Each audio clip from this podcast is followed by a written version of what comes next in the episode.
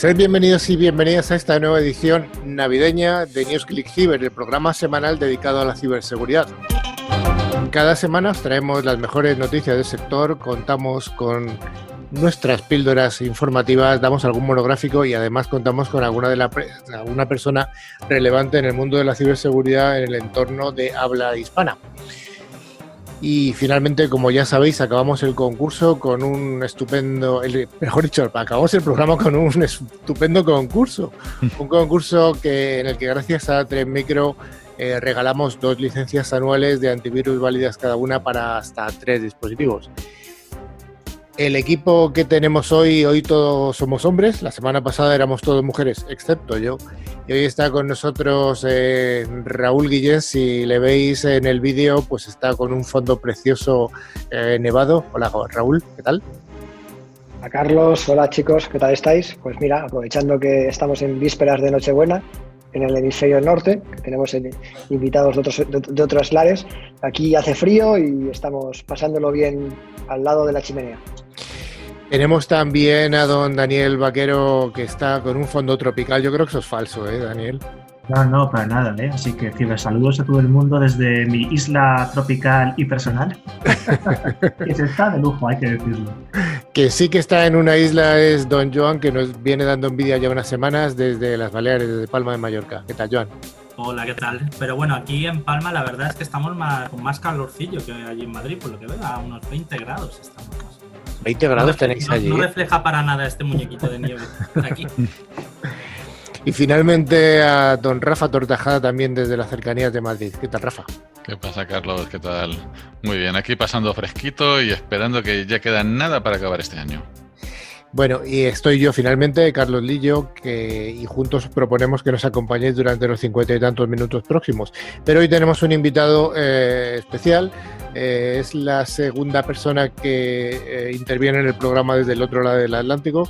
Ya sabéis que el programa tiene vocación internacional dentro de nuestro mundo de habla hispana. Y hoy tenemos al CISO de un gran banco argentino, que es Pedro Adamovic. Hola, ¿cómo están? Bienvenidos. ¿Cómo están? Gracias, gracias por la invitación. Yo estoy en Buenos Aires, a diferencia de ustedes con 32 grados, oh.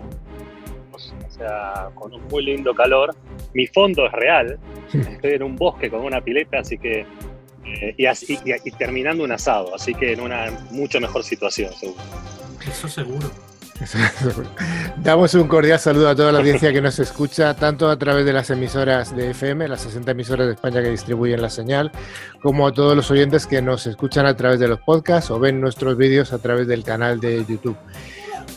Y finalmente, bueno, pues recordaros lo que os hemos dicho, que estar atentos durante todo el programa porque en el concurso haremos una pregunta relacionada con algo de lo que hemos dicho. Bueno, pues recordaros que durante toda la semana nos podéis seguir a través de las redes sociales o de nuestro email info.clickciber.com y bueno, también encontraréis unos contenidos eh, muy interesantes en nuestra web, que es clickciber.com. Y si después de escuchar este programa queréis volver a repetirlo o simplemente buscar programas de otras ediciones anteriores, os recordamos que estamos en las plataformas de podcasting como Spotify, Vogue, TuneIn o cualquier otra, simplemente buscando por la palabra clave ClickCiber. Bueno, Raúl, ¿nos puedes contar cuál es el contenido que tenemos hoy en el programa? Claro que sí, Carlos. Como siempre, nuestro tradicional bloque de noticias de ciberseguridad. Luego haremos una ciberpíldora pequeñita, pequeñita, pero muy interesante, hablando de vulnerabilidades. Monográfico de máxima y rabiosa actualidad, SolarWinds, que no ha escuchado eh, estos últimos días noticias alrededor de esto. Luego Dani nos, ilustrará con un monográfico alrededor de este tema. Y luego, por supuesto, la, entrevista con, Pedro, eh, CISO de Banca Galicia, que está como bien ha dicho, en Buenos Aires. Eh, encantado de que nos acompañe. Pues vayamos con ese primer bloque, el bloque de noticias de ciberseguridad. Como cada semana y especialmente en estos días tan navideños, Netscope, solución líder en protección de entornos cloud, nos trae las noticias más jugosas de ciberseguridad. Y la primera de ellas es una buena noticia, ya que la Guardia Civil ha hecho aflorar el talento español universitario en ciberseguridad. Raúl, ¿qué nos cuentas? Em, bueno, sí es cierto, Carlos, que hoy venimos con una noticia distinta, nueva, de la que nos gusta traer, ¿no? El equipo de, hippies, eh, es el nombre del, grupo, ¿no? formado por alumnos de la Universidad Carlos III, la Rey, Carlos, la Rey Juan Carlos perdón, de Madrid y la Internacional Menéndez Pelayo, ha resultado ganador de esta nueva edición de National Cyber League, NCL, de sus siglas en inglés. Eh, por detrás quedaron el equipo de Hawk Snoke, donde la A sustituye por un 4, de la Universidad de Valencia y Alcalá de Henares, y en tercer lugar quedaron Cuders Fusion de la Universidad de Murcia. Y bueno, pues este viernes se celebró la gran final de la segunda edición de la NCL. Esto suena a fútbol americano.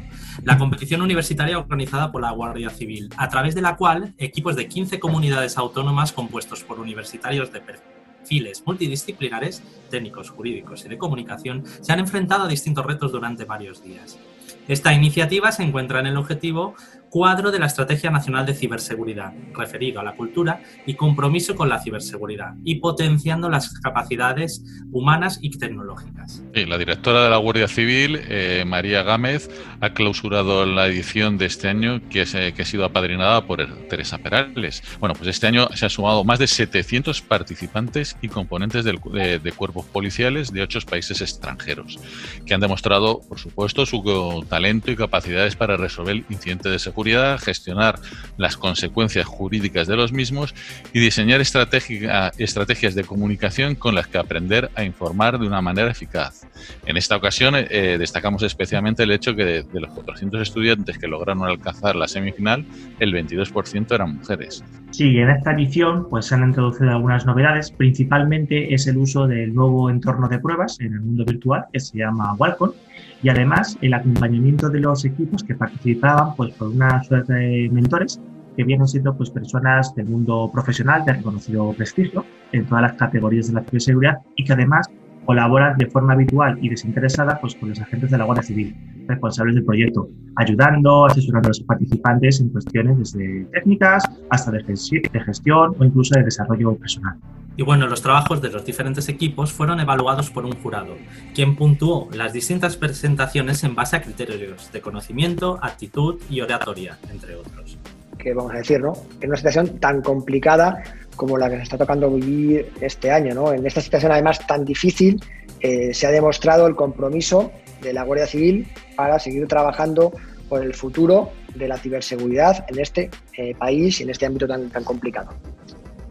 Sí, además es una situación muy interesante porque además de darse a conocer los jóvenes que quieren dedicarse al mundo de la ciberseguridad, pueden encontrar los apoyos para ayudarles en el desarrollo de esas capacidades tanto técnicas como humanas. Al final lo que hace este tipo de eventos es convertirse pues, en una manera de dar continuidad a esa labor fundamental como es el fomentar y promocionar nuestro talento español en el mundo de la ciberseguridad. Pues muy bien, enhorabuena a los premiados, como siempre decimos, y vamos con la siguiente noticia que nos habla de que la televisión autonómica catalana, TV3 y Cataluña Radio han investigado un ataque informático a su tienda online. John, ¿qué nos cuentas? Sí, la Corporación Catalana de Mitjans Audiovisuals, CCMA, está investigando un posible ataque informático a la tienda por Internet de TV3 y Cataluña Radio para robar información bancaria y de tarjetas de crédito. Según ha informado CCMA, se han activado todos los protocolos de seguridad que son muy exhaustivos eh, para averiguar el alcance eh, del ataque y buscar una solución. Este ciberataque se produjo entre el 6 de noviembre y el 19 de diciembre y los delincuentes consiguieron hackear la cuenta durante 48 horas. Y bueno, pues se sabe que la técnica utilizada en este ciberincidente pues es conocida como mesquining digital, y además muchos lo conocéis pues es una técnica de lectura pues mucho más rápida. También es una técnica que se utiliza por el software Meshcap, que bueno, pues es un software utilizado por muchos grupos de ciberdelincuentes eh, que inyecta código malicioso en los sites, en, en las páginas web de comercio online para eh, ponerse en el medio, robar las credenciales, interceptar la transacción y finalmente pues quedarse con esa información para luego pues hacer sus propios pagos como tal. Eh, básicamente lo que está haciendo es comprometer el pago online a través de estas webs que son maliciosas, donde hay un malware que bueno, pues inyectado y provoca esta situación. Cuando un usuario realizaba una compra, la información bancaria, eh, todos sabemos, ¿no? Nombre, número de tarjeta de crédito, CCV o código de seguridad, se enviaba a un servidor remoto donde además se insertaba en una web y se conseguía además explotar una vulnerabilidad. Por ejemplo, recordemos la campaña que hubo en julio del 2019 usando una vulnerabilidad de, de, Magento. ¿no? Lo que aquí, volviendo a hablar otra vez, es muy importante parchear y gestionar correctamente la remediación de vulnerabilidades conocidas ya sabéis, parcheado virtual, ¿no? Esto es, lo que tiene en la cabeza siempre Raúl. Eh, pasemos un poco a la siguiente eh, noticia, que es que el servicio VPN SafeINet de de los ciberdelincuentes se cierra en acción global, Rafa. En una acción coordinada por los organismos de la policía de tanto de Estados Unidos, Alemania, Países Bajos, eh, Suiza y Francia, junto con el Centro Europeo de Ciberdelincuencia, el EC3, de la Europol, anunciaron hoy la eliminación coordinada de SafeINet, un popular servicio de red privada virtual, lo que son las VPN conocidas, que se utilizaba por los ciberdelincuentes. Y bueno, los tres dominios en cuestión, insort.org, safeinet.com y safeinet.net, fueron cerrados y su infraestructura incautada como parte de una investigación conjunta llamada Operación Nova. Como hemos comentado, Europol calificó a SafeINet como el favorito de los ciberdelincuentes. Una razón crucial para la incantación de los dominios ha sido su papel en la facilitación del ransomware eh, por supuesto, la realización de ataques de skimming web, eh, spear phishing y toma de control de las cuentas.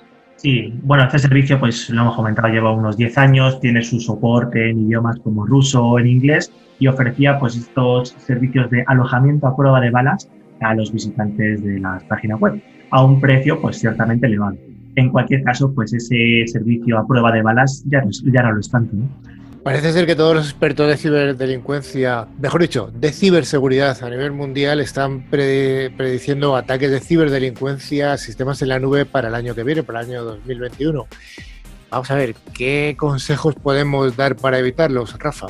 Compañía de Ciberseguridad 3 Micro ha alertado de que las redes domésticas, el software de trabajo remoto y los sistemas en la nube serán el centro de la nueva ola de ataques en 2021. En este sentido, predice que ataques despiadados a este tipo de entornos al entender que son plataformas de lanzamiento críticas para comprometer las redes de las empresas. De hecho, si queréis consultar este informe fantástico, lo tenemos alojados en nuestra propia web de Click News, así que lo podéis descargar y leerlo. Y bueno, pues es un, es un informe de predicciones de cambio de marea eh, que os, recomendamos leerlo en su totalidad, donde se vaticinan pues, esas sentencias al teletrabajo que todos estamos viviendo hoy en día y la consolidación de los ciberincidentes, eh, planteando una serie de recomendaciones, pues oye, para minimizar los riesgos que conllevan.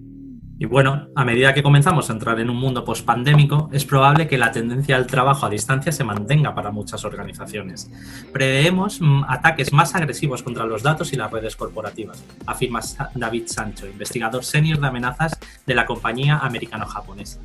El informe advierte que los usuarios finales que acceden regularmente a datos sensibles serán los que corran un mayor riesgo. En ese sentido, se refiere directamente a los profesionales de recursos humanos que acceden a datos de empleados, eh, por supuesto los directores comerciales que trabajan con información sensible de, los clientes, como no, los altos ejecutivos que gestionan números confidenciales eh, y cifras de la empresa, mm, los equipos, y cito, de seguridad tendrán que duplicar la capacitación de los usuarios, la detección y respuesta extendidas y los controles de acceso adaptativos. El año pasado se trataba de sobrevivir, de, mantenerse en vida, ¿no? de, que esto no parara. Eh, ahora, eh, hablando del 2021 y estas predicciones, es el momento de que las empresas prosperen, evolucionen y sean capaces de adaptarse y, a una seguridad integral en la nube como, como base, eh, añade además David Sancho. Oye, ¿qué recomendaciones nos dan estos expertos, Joan?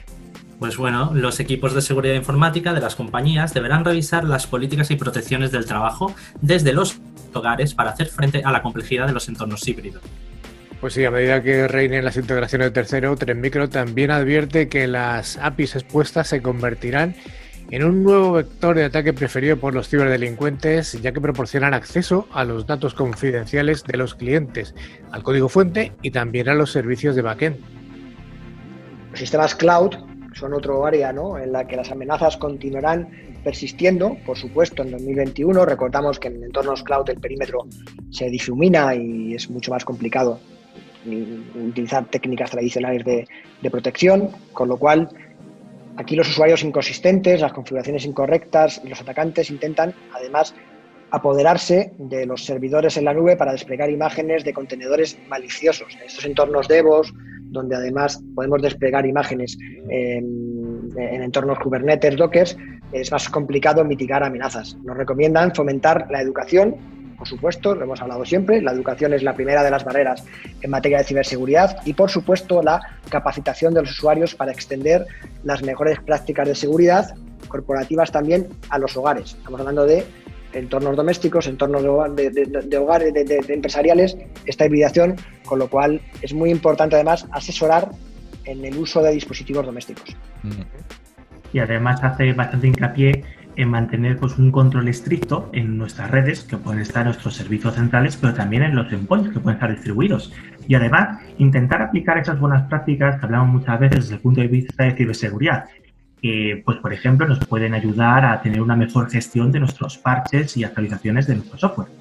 Además, bueno, pues intenta enfocar, pues, eh, pues como una buena práctica, por ejemplo, el dejarse asesorar por empresas de con reconocida experiencia en el mundo de la ciberseguridad para poder pues llevar esa protección, por ejemplo, a los trabajos que hacemos en la nube. Cada vez más muchas empresas utilizan aplicaciones que están en cloud pero extender esa protección, por ejemplo, a los correos electrónicos que todos podemos recibir y sigue siendo un vector de bastante grande, proteger los equipos donde, donde estén, tanto los servicios centrales como pues en cualquier casa o si están son trabajadores en remoto. Y algo muy importante, aplicar esas protecciones las 24 horas del día, porque al final los ciberdelincuentes no descansan y siguen atacando e intentar buscar dónde está el dinero, dónde está el beneficio.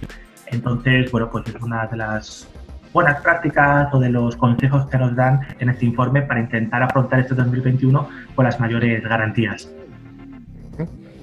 Bueno, recordamos otra vez más que este informe, junto con algunos otros, estamos publicando de forma ah, de forma totalmente gratuita y además eh, con la colaboración de los distintos fabricantes. Este en concreto ha sido con el fabricante con 3 Micro. Y, bueno, yo creo que es una forma de estar al día, visitar nuestra web directamente, que tenemos unos informes más que interesantes. Hay una nota regional hoy para escuchantes de Andalucía. Los expertos de la costa presentan cinco proyectos a los fondos europeos para impulsar la salida de la crisis. Pues sí, efectivamente, esta noticia publicada recientemente por eh, Diario Sur los hosteleros de la costa pues han presentado pues cinco proyectos a estos fondos europeos para impulsar pues básicamente la salida de la crisis. Entonces se han avanzado mucho desde la Asociación de Empresarios Hoteleros de la Costa del Sol, cuyas siglas son AECOS, eh, pues han presentado esta delegación de turismo de Málaga de la Junta de Andalucía. Según los plazos y siguiendo los protocolos establecidos, un informe elaborado en colaboración con el Instituto Tecnológico Hotelero la consultora PricewaterhouseCoopers con esta propuesta de proyectos que consideran que son tracciones que posibilitan la salida de la, de, la crisis para este sector tan golpemente golpeado, ¿no? Valga la redundancia.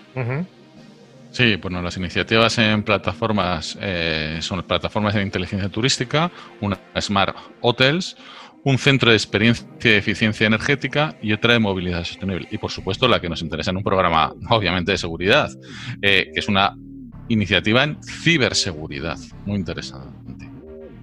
Así es, Rafa. Los, los, hosteleros aspiran a crear un centro de excelencia de ciberseguridad para el asesoramiento, desarrollo, soporte y respuesta, importantísimo, respuesta a amenazas a incidentes de ciberseguridad en el sector hostelero. Se trata eh, de un centro enfocado a la identificación de amenazas internacionales vinculadas al sector, a monitorizar ataques e incidentes y a establecer procedimientos de coordinación y de compartir información conjunta, contribuyendo a la madurez en materia de ciberseguridad del sector. Citan eh, y comparten fuentes del organismo. Y no podemos dejar la oportunidad de recomendar a nuestros oyentes que el último regalo de, Navidad sea un adjunto con Emotet. Y esto no debe ser así, esto debe ser rechazado, que hay trampa.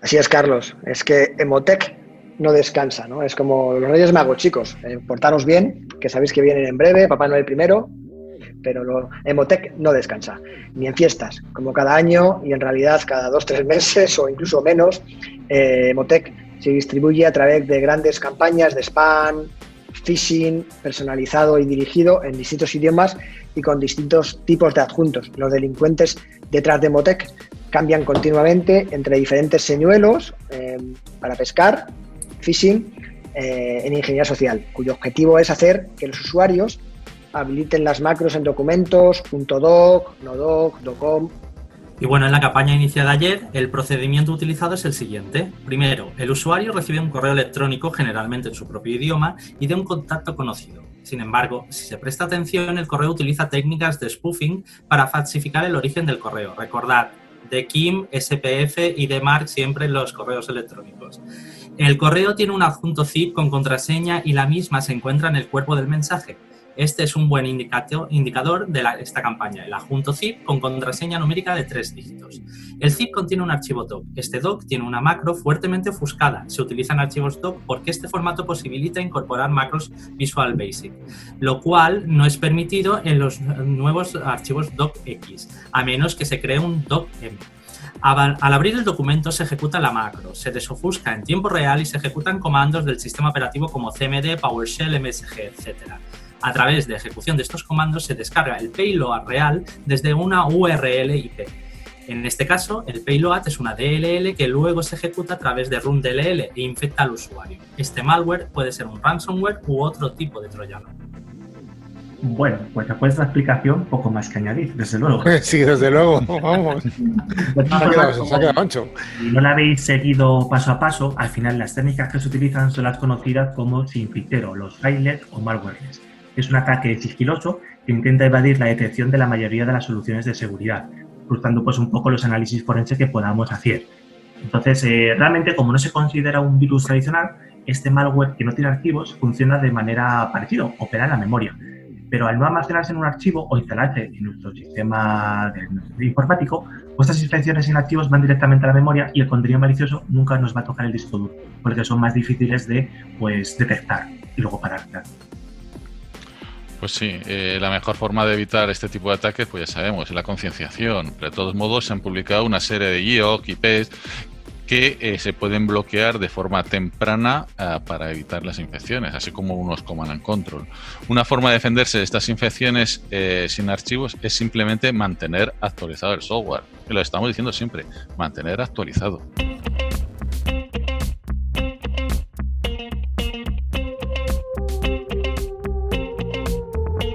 Una de las misiones de NewsClick Cyber es la difusión de conceptos tecnológicos. Hoy vamos a hablar del concepto de vulnerabilidad, muy utilizado habitualmente y que nos puede llevar a confusión.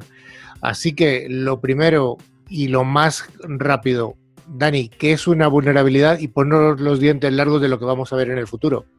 Sí, bueno, por tenerlo algo claro, cuando estamos en el mundo de la ciberseguridad y hablamos de vulnerabilidad, son las debilidades que se pueden intentar aprovechar por un ciberataque para tener, por ejemplo, un acceso no autorizado o realizar simplemente una acción, pues tampoco autorizada, en un sistema informático. Estas vulnerabilidades pues, pueden permitir a un atacante, por ejemplo, ejecutar un script, un código, acceder a la memoria, instalar un malware, bueno, hacer un poco lo que quiera. Y para aprovechar estas vulnerabilidades, pues hay distintos tipos de vectores de ataques que se pueden intentar explotar. Teniendo esto claro, ahora vamos a ver un monográfico muy orientado a la explotación de una vulnerabilidad que está muy en boga y además os insto a que la próxima semana vamos a tener un programa en el que vamos a desarrollar todos estos conceptos de las vulnerabilidades muy interesante. Así que si queréis saber más, nos vemos la semana siguiente. Sí, señor. La semana que viene va a ser cuando desarrollemos esto en profundidad, porque merece la pena.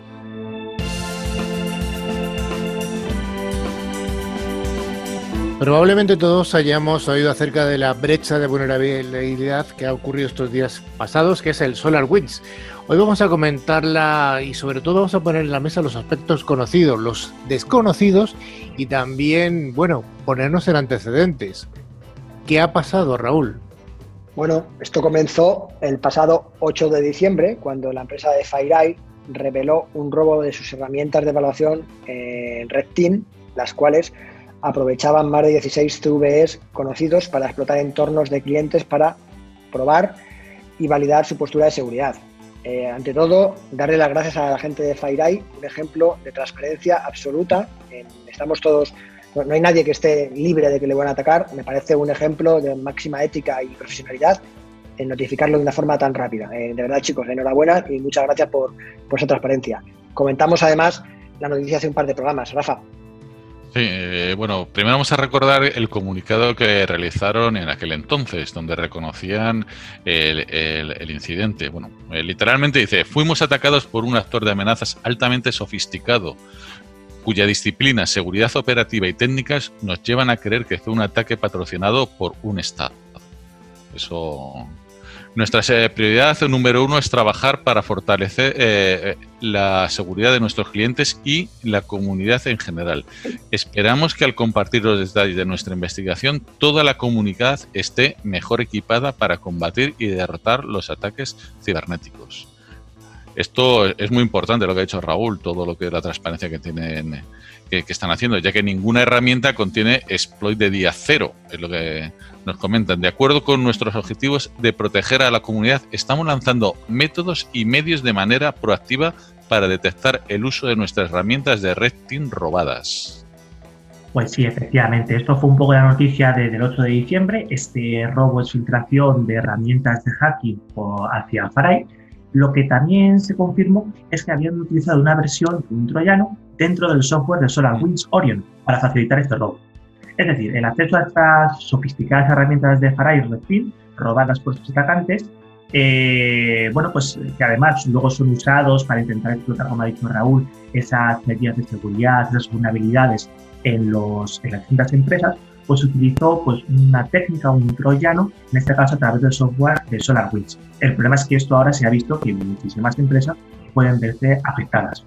Al final, eh, esto eh, aumenta su, su gravedad, de hecho, el propio Departamento de Seguridad Nacional de Estados Unidos ha emitido una directiva de emergencia que ordena a todas las agencias federales que tomen medidas inmediatas para mitigar el acceso a las aplicaciones relacionadas con SolarWinds, concretamente la versión de Orion, y otras vulnerabilidades también un poco asociadas a las herramientas de, de Farai. Y incluso ha instado un poco a las organizaciones comerciales no públicas a que se adhieran a esta, esta misma idea que estamos comentando. Esto ahora, ¿qué ocurre? Ha dado un giro bastante peligroso. Como hemos comentado, eh, FireEye reconoció que se utilizó un troyano de software de SolarWinds Orions y de SolarWinds, fabricante de administración de, entornos IT, como ha comentado antes Dani, y una herramienta además de administración para redes estadounidenses. Finalmente, reconocieron que fueron víctima de un ciberataque, eh, además que insertó una vulnerabilidad, eh, como comentaba Dani, os recomendamos escuchar el programa de la semana que viene, donde vamos a hacer un análisis muchísimo más detallado de lo que son la gestión y remediación de vulnerabilidades, entre otras cosas. Eh, esta vulnerabilidad llamada Sandbars, eh, dentro de sus, de sus compilaciones de software de plataforma Orion para varias versiones, que además estaba presente y activada. ¿Qué significa esto? Que podría potencialmente permitir que un atacante pusiera en riesgo un servidor y un activo en el que se estaban ejecutando de forma directa o, en background eh, productos de Orion. Básicamente, pues lo que ha dicho Raúl, los atacantes han conseguido a tener acceso al SolarWind, inyectar de alguna forma que todavía no conocemos la vulnerabilidad en los sistemas Orion este software, a su vez, se ha distribuido en todos los clientes que tienen SolarWind y ahora está siendo explotado por los ciberdelincuentes y como consecuencia, pues FireAid ha sido vulnerado, desembocando en el robo de herramientas de hacking que pueden ser utilizadas a su vez por otros ciberdelincuentes. Sí, y bueno, pues este ataque a SolarWinds ha sido, fue más bien utilizando pues un ataque a la cadena de suministro, bastante sofisticado. Es decir, eh, cuando hablamos de esta cadena de suministro nos referimos a la interrupción del proceso normal y habitual que resulta que se, eh, como resultado de un, de un, objetivo comprometido, que luego lo que va a desembocar es en el poder atacar posteriormente utilizando ese software. En este caso, pues parece que el código estaba destinado a ser utilizado más o menos de forma específica, ya que su explotación, pues fijaros que requiere una intervención manual, no puede ser automatizado que se sepa por ahora y se ha informado pues, de la naturaleza de este ataque, indicando que bueno, pues puede haberse realizado por algún Estado nacional externo, todas son conjeturas. Y aunque no se ha verificado pues, la identidad de estos atacantes, se atribuye pues, a un grupo que se llama el UNC 2452. Básicamente, pues, lo, que, lo que estamos haciendo, lo que se ha hecho en este ataque de la cadena de suministro, se ha troyanizado las actualizaciones del software empresarial de SolarWinds Orion para distribuir de forma oficialmente, es decir, que esta distribución viene del propio fabricante, pues este malware, que es de tipo backdoor, que bueno, es lo que, lo que se ha llamado como sandbars. El malware al final pues enmascara ese tráfico de red como el protocolo OIP, que es un protocolo de, de, Orion, que es el Orion Improvement Program, y almacena estos resultados del reconocimiento de archivos eh, de configuración en plugins, que son totalmente normales y corrientes y legítimos, lo que permite al final ocultarse como una actividad legítima y muy difícil de detectar. Y este factor pues, utiliza múltiples listas de bloqueo, ofuscadas, claro, para identificar las herramientas forenses o, por ejemplo, los antivirus que se están ejecutando como procesos, servicios y controladores que van a intentar detectarlo. Es decir, que es bastante inteligente. ¿Qué acciones hay recomendadas para mitigar el riesgo de inmediato? Eh, bueno, es fácil. En función del riesgo y de la escala de estas vulnerabilidades, es imperativo que las organizaciones evalúen rápidamente el estado de estas vulnerabilidades y de los parches faltantes en, sus entornos afectados. Evidentemente hay que aplicar los parches correspondientes a cada entorno productivo. En este caso, las vulnerabilidades de SolarWinds Orion, las detecciones de Troyanos Sandbars o de la herramienta del equipo de FireEye Red. ¿Qué significa esto? En primer lugar, implementar de inmediato los parches aplicables para todas las vulnerabilidades anteriores de los equipos afectados. Segundo, apague los productos de SolarWinds Orions en versiones 2019.4, 2020.2.1 HC1 de la red hasta que se aplique el parche. Por supuesto, aplicar controles de higiene y de prevención de seguridad para el software y el sistema operativo afectado para reducir el impacto. Y por supuesto, importantísimo, buscar la existencia de los siguientes archivos, de las siguientes eh, trazas, ¿no? Eh, solarwinds.orion.core.businesslayers.dll luego lo pondremos en, la web del programa para que lo podáis buscar, con un hash de archivo, no lo voy a leer, y por supuesto, dentro de entornos Windows, eh, en el path Windows Sysball Wow 64, hay una DLL que es NetSetup Service.dll ¿Qué significa esto? Que tiene otras indicaciones de compromiso donde además hay que limitar, eh, eliminarla para matar los procesos principales a los que están afectados. Como veis, lo que hay es una serie de índices de compromiso que podemos buscar para ver si estamos afectados y además la recomendación cuál va a ser, oye, pues aplicar estas nuevas actualizaciones que corrigen este software. Entonces, bueno, podemos buscarlo y también protegernos. Muy bien, pues hasta aquí el monográfico de hoy, que no podía ser de otra manera que hablar de, este, de esta afección planetaria que, realmente está, está afectando a un montón de organizaciones, de empresas públicas y privadas de todo el mundo.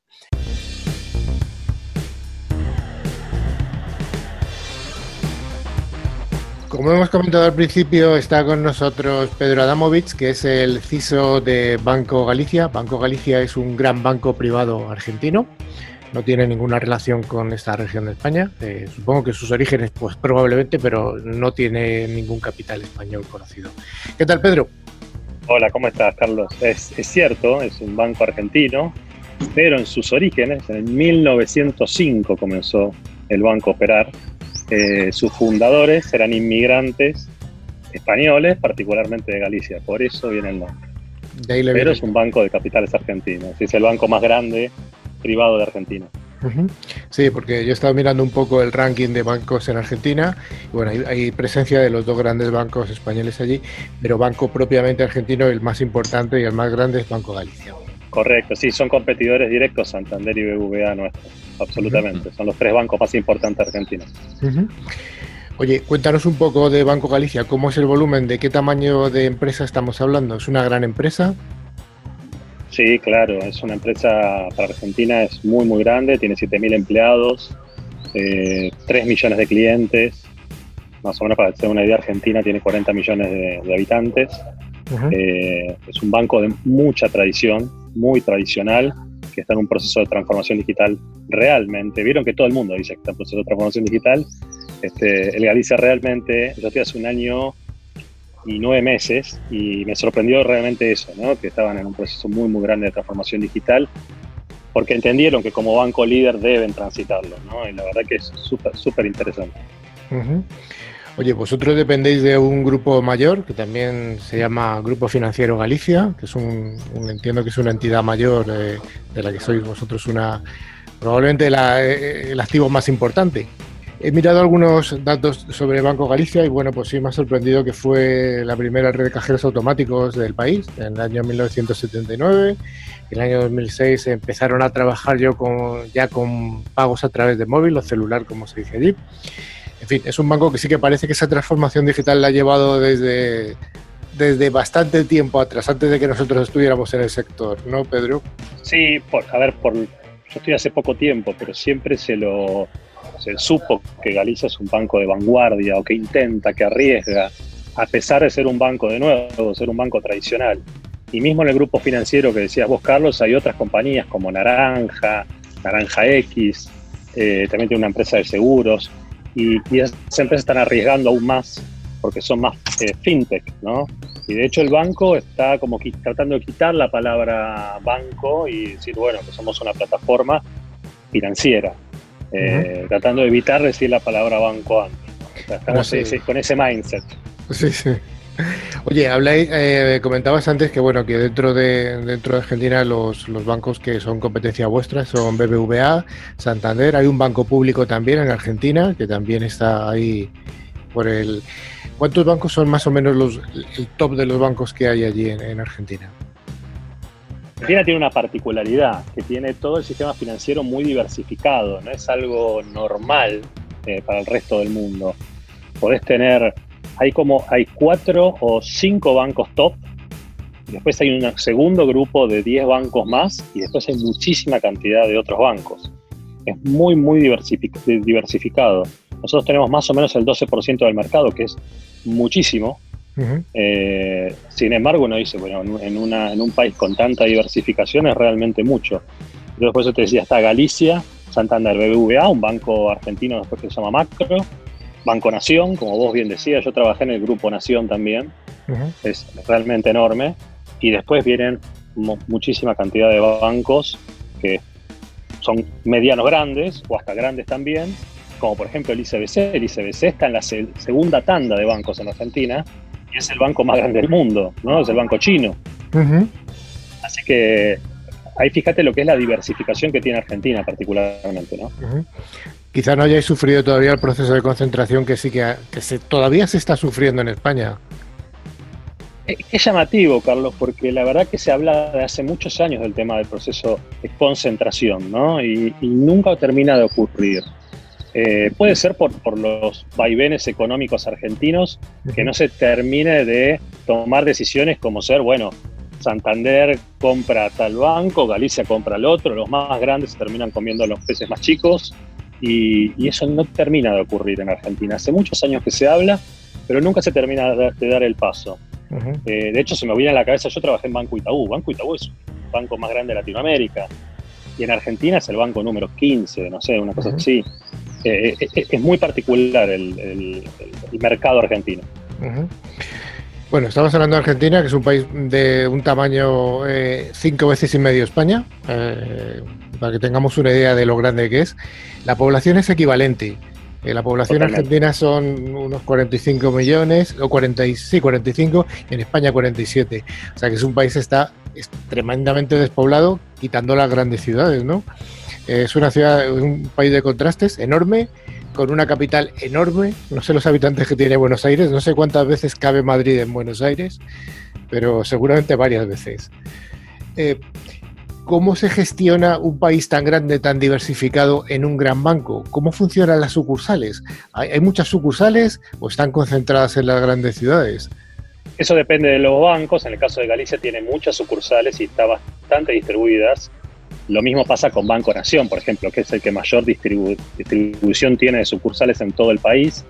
Obviamente es complejo porque hay, como vos bien decís, hay mucho contraste de tecnológico también entre cada una de las provincias de, la Argentina. Eh, pero sí, nosotros tenemos 326 sucursales distribuidas en todo el país. Y esto es un proceso eh, yo creo que también es un proceso que va a ir disminuyendo, ¿no? No, no, digo en Galicia, sino en general. Van a ir desapareciendo las sucursales. Yo me acuerdo que antes era como un, síntoma de poder eh, tener muchas sucursales. Y hoy no lo es tanto realmente, ¿no? Sí, obviamente es una presencia, presencia en todo el país, es algo importante, como lo tenemos nosotros, pero ya no es un símbolo de poder. Entonces entiendo que una, una de las eh, de los facilitadores de esa desaparición de sucursales, evidentemente la transformación digital y, vamos a, lo nuestro, ¿no? a fin de cuentas, que es donde estamos nosotros, en el sector del IT o de la ciberseguridad. Eh, ¿Cómo afrontas tú esta, eh, desde, tu, desde tu responsabilidad como CISO, esta, entiendo que esta concentración de, activos, en, tanto que se van cerrando probablemente sucursales y cada vez el acceso de los clientes es más digital. es un hermoso desafío. Eh, a mí me pasó, claro, porque a ver, si querés, te, cuento, yo soy CISO hace 14 años, tengo 44 años, hace 14 soy CISO. Entonces yo viví todo lo anterior, digamos, ¿no? Esta, esta, esta era, ¿no? La era que más, más teníamos control sobre todo eh, y obviamente no había la cantidad de incidentes que hay hoy. Entonces justamente lo viví más que nada, no tanto en Nación, sino cuando entré a Galicia, este proceso de transformación digital, donde realmente entre nube, transformación digital, Agile, todas las, todas las metodologías Agile, que se te escapa realmente todo de la mano. ¿Por qué? Porque te corta el medio directamente todo lo que uno piensa de segregación de funciones. Todas las, todas las cosas tradicionales de la seguridad te las corta al medio. Entonces tenés que realmente readaptarte.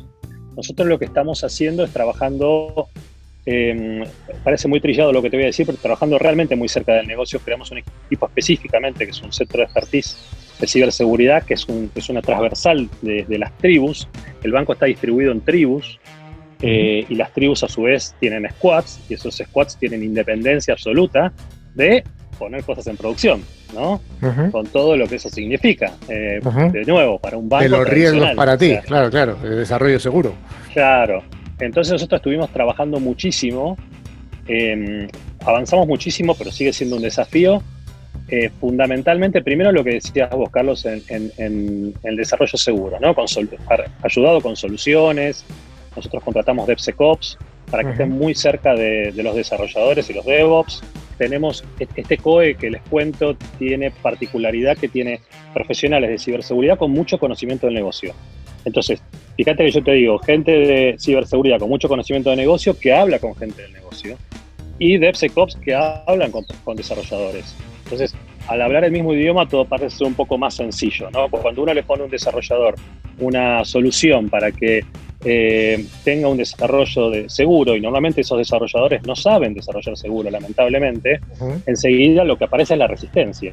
Pero cuando uno lo muestra, lo ayuda, eh, de alguna forma le enseña o le, brinda ese camino, eh, lo que termina pasando es que el time to market es el mismo y termina teniendo un producto mucho más seguro. Y cuando eso también lo entiende el negocio, todo empieza a funcionar distinto. Lo otro que estamos haciendo también eh, es poniendo, nosotros le decimos Jedi's, como los Jedis. Sí, sí. Eh, es muy conocido, ¿no? Es como el Security Champion eh, en cada uno de los squads, con, que son las personas que tienen mayor conocimiento de tecnología o de desarrollo y velan por todos los puntos de seguridad que nosotros definimos que son nuestras reglas de oro. ¿no? Es, un, es un modelo bastante conocido, eh, pero nosotros lo tenemos bastante desarrollado, por lo menos en Argentina es un modelo que, normalmente es a seguir, la verdad que está, está, funcionando muy bien. Y esto es fundamental para todo lo que está pasando en el negocio y para la velocidad que estamos eh, inmersos y para la cantidad de ciberataques que recibimos, ¿no? No, evidentemente. Eh, oye, ¿cómo gestionáis la ciberseguridad? ¿Sois auto, lo hacéis en autoprestación o os apoyáis en outsourcers, en externos o una combinación de los dos? digamos que en un 90% son, son todos eh, colaboradores propios. Em, tenemos un área, la que te decía, el área del COE de ciberseguridad, tenemos un área de arquitectura de ciberseguridad, tenemos un área, tenemos un área de gestión de identidades. Esa área de gestión de identidades tiene cierta ayuda de algún partner por el tema más que nada de segregación de funciones y demás tenemos una, un área de seguridad mainframe, los más, los más antiguos. Sí, sí. Eh, un, área, un área de gobierno, claro, eh, pero muy sólidos. Un área de gobierno, de ciberseguridad también, que ve toda la parte más soft, de estrategia, de concientización, de indicadores, etc. Eh, y un SOC que tenemos un SOC propio, que también hace respuesta a incidentes, pero ahí sí nos apoyamos fuertemente, casualmente, en una empresa que tiene un stock en Madrid, 7 x 24, y, no solamente tenemos el, servicio de control y monitoreo 7x24, sino también tenemos toda la parte de Threat Intelligence y tenemos también muy, muy desarrollado en Argentina con esta empresa todo lo que es Incident Response, ¿no? En definitiva, es fundamental, digamos, ¿no? Uno hace unos años decía, ¿para qué voy a tener un equipo de respuesta a incidentes si no nos atacan, no? En, Argentina hubo una ola de ataques en los últimos dos, tres años. Eh, antes eran balicas, ¿no? No, no, eran cosas como las que veíamos que les pasaban a ustedes o pasaban a Estados Unidos, ¿no? Entonces ahora sí realmente tiene mucho sentido. Y, ah, y también tenemos un Red Team, ¿no? Un equipo de, seguridad ofensiva. Es, como es bastante avanzado de vuelta a esta, Mercado Libre, Galicia, están bastante avanzados en ese, en ese tipo de estructuras de ciberseguridad.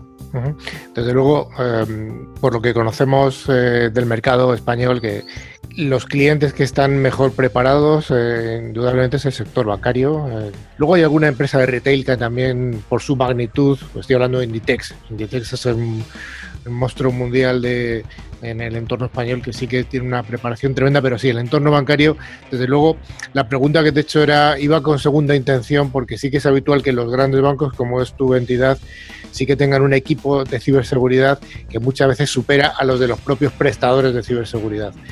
Entonces, bueno, eso es eh, algo bastante interesante y curioso. Y cuando va alguien a contarte cosas, seguro que en algunos casos tú sabes más o tu equipo más que el que te, está, te va a contar algo. A mí me sorprende mucho, Carlos, ¿sabes qué? Que cuando te vienen a, viene un vendor y dice, bueno, yo te voy a contar todo mi, todas, todas las soluciones que tenemos. Y, y vos decís, bueno, y Galicia está buenísimo, ¿no?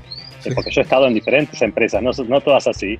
Eh, no, ya tenemos esto, y tienen esto, sí, ya tenemos esto, y tienen aquello, sí, ya lo tenemos.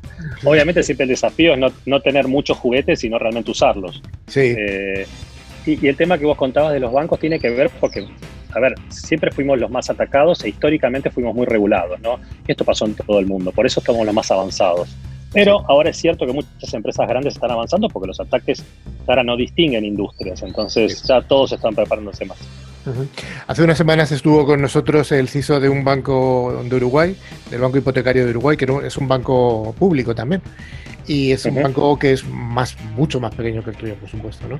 Pero el CISO nos decía, yo le preguntaba, digo, Santiago, eh, ¿os atacan mucho? Y dice, pues mira, como los ataques son indiscriminados, nadie si nadie, o sea, el ciberatacante no sabe si está atacando un banco, yo qué sé, pues como el Barclays o como mi banco, que es 500 veces más pequeño. Son ataques indiscriminados y cae a todo el mundo ya. Pero ¿notáis que esa indiscriminación es más selectiva cada vez o sigue siendo en vuestro caso masivo? No, yo voy a disentir un poquito con el colega uruguayo, porque es cierto, en Uruguay eh, puede llegar a ser más general, digamos, pero en Argentina hay de los dos modelos. Está el modelo que tiran y no importa quién sea, puede caer una pyme o puede caer un gran banco, ejemplo ransomware, eh, pero también hay mucho ataque dirigido. Mucho ataque dirigido. Pero ataque dirigido realmente. Eh, de hecho, nosotros hemos tenido también ataques dirigidos. Sí y, sé de otros bancos que también, eh, que son realmente los más complicados, ¿no? Porque uno dice, cuando son ataques generales, eh, nosotros deberíamos estar preparados, ¿no? Ahora, cuando es un ataque dirigido, significa que entraron, explotaron. Raúl hablaba, yo soy un fanático también de la, de la, de la ciberhigiene, de los, de, los, de los parches y demás, es algo terrible, no me deja dormir a mí eso pero seguramente eh, rompieron un el eslabón humano primero, después explotaron una vulnerabilidad, después empezaron a hacer movimientos laterales y quizás estuvieron tres meses, cuatro, cinco meses, hasta darle el gran golpe, ¿no? Y me cansé de ver ese tipo de ataques. Y el año pasado, este año, en Argentina, y el año pasado también hubieron muchos.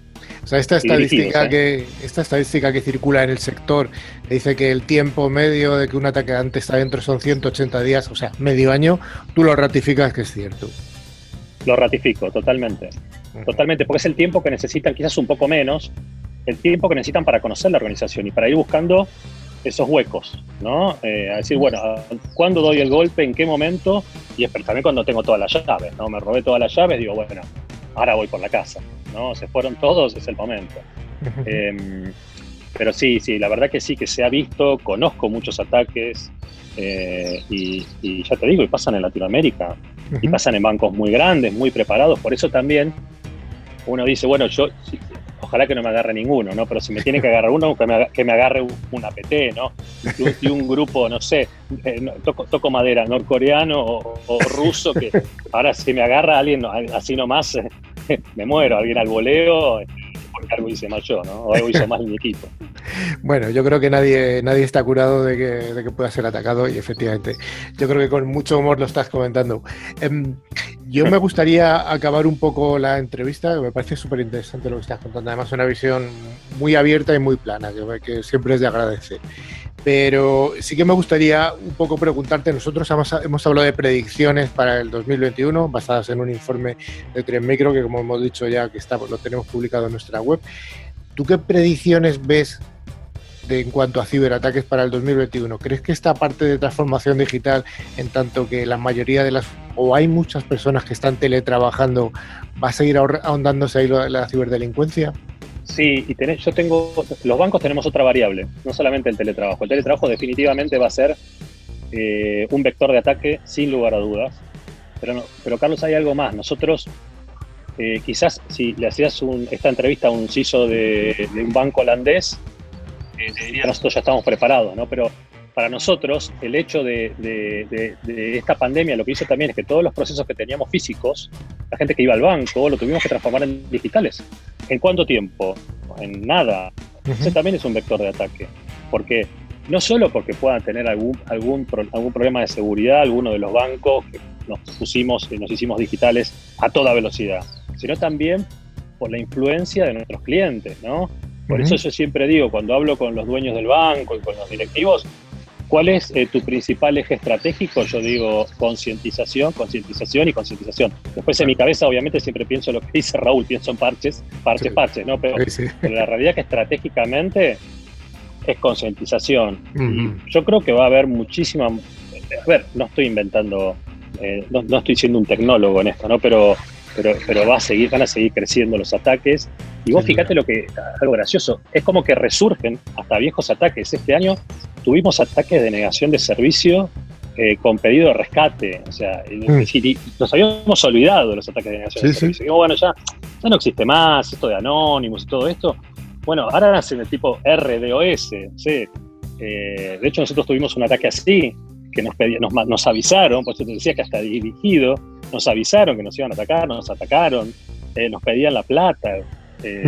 Por suerte teníamos una muy buena tecnología para protegernos, ¿no? Pero pero eh, es, increíble y también lo que nos pasó mucho, eh, Carlos, fue esto que yo te contaba, que los clientes, estando eh, todos en sus casas y no en el banco, empezaron a tener muchas, muchos fraudes, muchas estafas más que fraudes.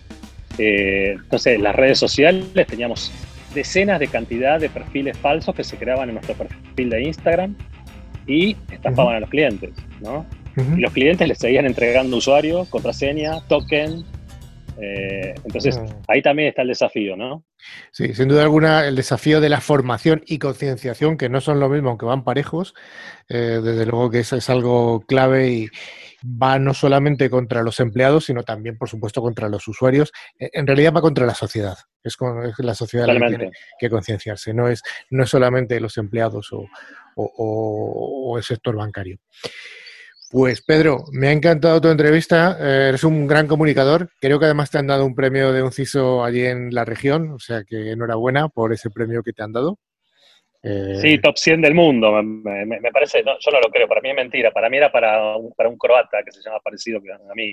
Sí, yo sé, sí, sí, top, 100 del mundo. Era Ivamovic, Ivamovic, pero te lo han dado por equivocación. bueno, enhorabuena por sí, era para un croata.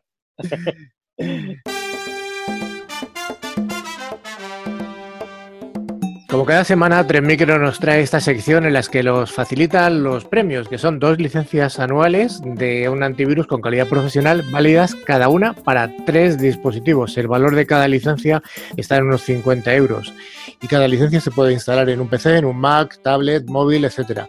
¿Tenemos ganadores de la semana pasada, Dani? Pues sí, los ganadores son Laura Martínez de León y Manuel Almarza de Madrid, así que enhorabuena a los premiados. ¿Y cuál va a ser la pregunta de la próxima semana? Eh, bueno, la pregunta de la semana que viene es ¿de qué país es originario nuestro invitado de hoy? No en, sino sus padres. Y bueno, para participar siempre podéis enviarnos un email a info.clickdiver.com indicándonos nombre, localidad y desde la que nos seguís. También podéis acceder a nuestra revista digital, ya tenemos el eh, número 3, el especial de Navidad, muy interesante. Y bueno, nos podéis dejar cualquier comentario, os podéis apuntar listas de reproducción, incluso bueno, pues buscar a través de las plataformas de podcasting este programa y los anteriores, tanto Vox como Spotify, TuneIn, al final buscando con la palabra clave ClickTuber. Pues muchas gracias a todos y a todas por habernos estado escuchando. Gracias, Joan, que te has quedado sin voz, se te ha caído el PC. Cosas de la, cosas de la informática, no te quejes, es, es lo que hay, es lo que nos toca. Gracias, Raúl, gracias, Rafa, gracias, Dani. Muchas gracias, Pedro. Espero que en un tiempo parte de lo que estamos diciendo como predicciones no se cumplan y que sea un año muy tranquilo para ti. Totalmente, muchas gracias por la invitación. Gracias, adiós y hasta la semana que viene. Hasta luego.